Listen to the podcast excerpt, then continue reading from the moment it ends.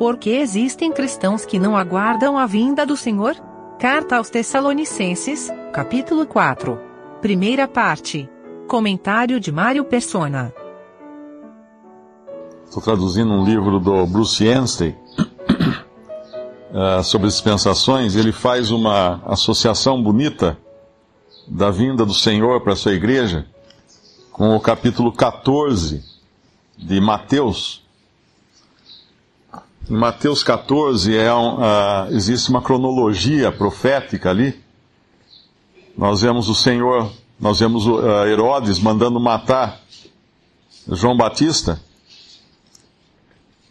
E depois, quando, quando o Senhor escuta isso, isso aqui já é no tempo de rejeição do Senhor. Ele está sendo rejeitado pelo seu povo. Ele escuta que que João Batista foi morto, ele vai para um lugar deserto, no versículo 13 de Mateus 14. Mas o povo segue ali das cidades e vai até lá, mas o povo está faminto, então ele, ele ah, multiplica os pães e alimenta o povo. E os dos pães e os peixes. E sobram doze, doze cestas cheias que eles guardam para serem usadas depois. Ele, uh, o irmão comentando isso, ele associa isso aqui à demonstração que Cristo dava ao povo de Israel de que ele era o Messias, porque lá no Antigo Testamento dizia que no reino ele iria, uh, não haveria falta de pão e todos seriam curados também. Então ele deu sinais da, do, de quem ele era, que ele era capaz de estabelecer o seu reino aqui na terra. E lá em Hebreus fala daqueles que experimentaram as virtudes do mundo vindouro, que são essas pessoas que comeram pão, comeram peixe, que comi, uh, uh, foram curadas. Mas ao guardar doze cestos cheios, o Senhor também dava um, sinalizava para esse povo incrédulo, os judeus, que um dia ele viria também alimentá-los. E isso nos fala lá depois do, do arrebatamento da igreja, quando ele vier para estabelecer o seu reino. Mas aí ele, uh, o comentário que ele faz, que eu achei muito bonito, é do, do versículo 22 em diante, que uma vez rejeitado o Senhor aqui pelos seus, ele manda que os discípulos entrem num barco e saiam pelo mar em direção a outra margem. E enquanto isso, ele sobe ao monte para orar, sozinho no monte. Essa viagem de barco é feita à noite. E ele no monte sozinho, isso aqui nos fala da presente época, quando os discípulos do Senhor foram enviados então para os gentios. Porque o mar nos fala de gentios, de gentes. Isso a gente aprende em várias passagens das Escrituras, que o mar uh, nos fala dos gentios, das, das populações não judias da terra.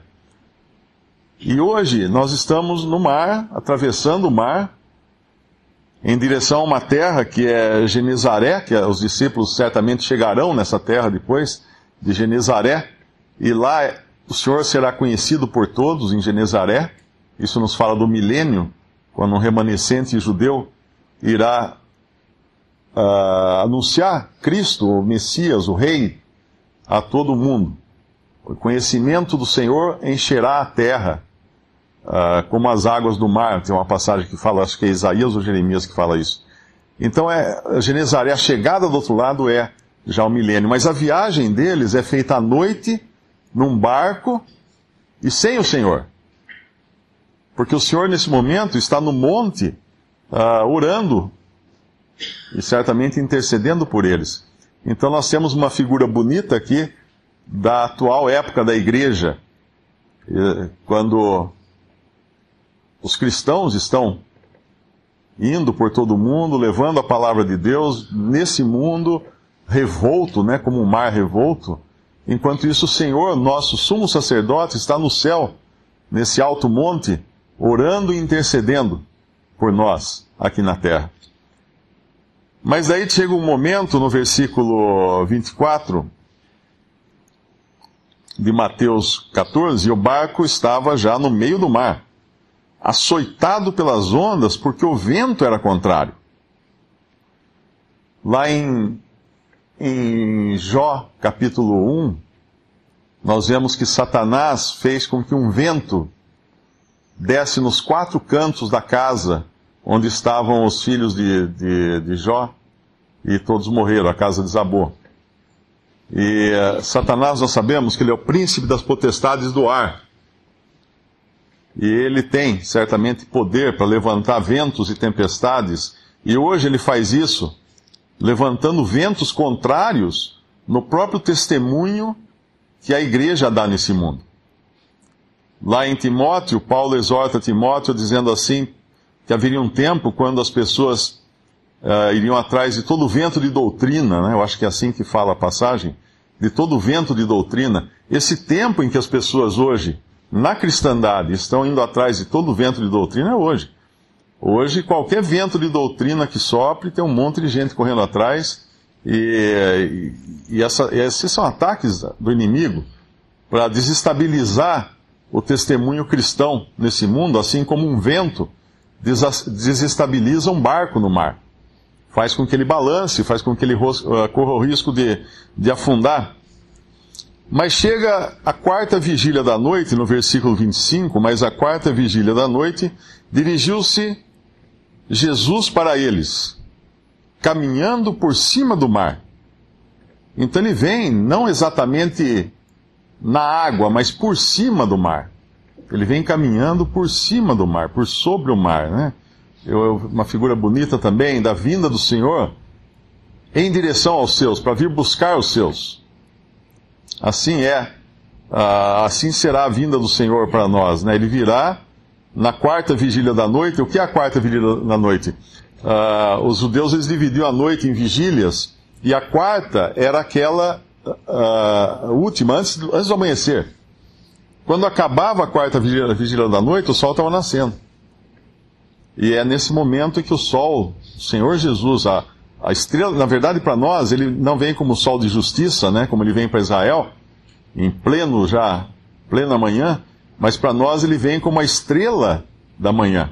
Quem, quem, quem gosta de acordar cedo uh, sempre vê a estrela da alva, né, que é Vênus, uh, bem brilhante, a mais brilhante do céu, ela fica mais brilhante à medida que vai se aproximando a manhã, porque o Sol bate em Vênus e faz com que ele brilhe bastante, e a gente enxerga aquela grande estrela brilhante, que na verdade é um planeta, mas é essa estrela que nós chamamos de estrela da manhã, estrela da alva.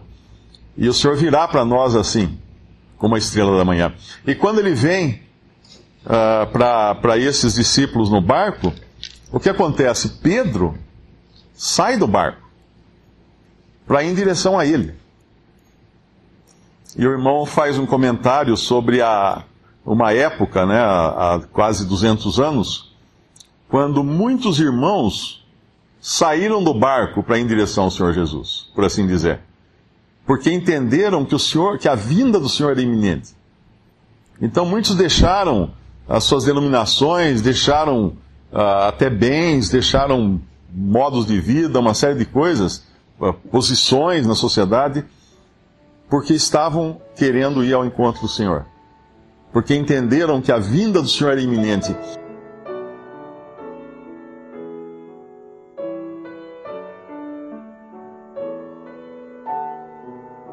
Visite respondi.com.br.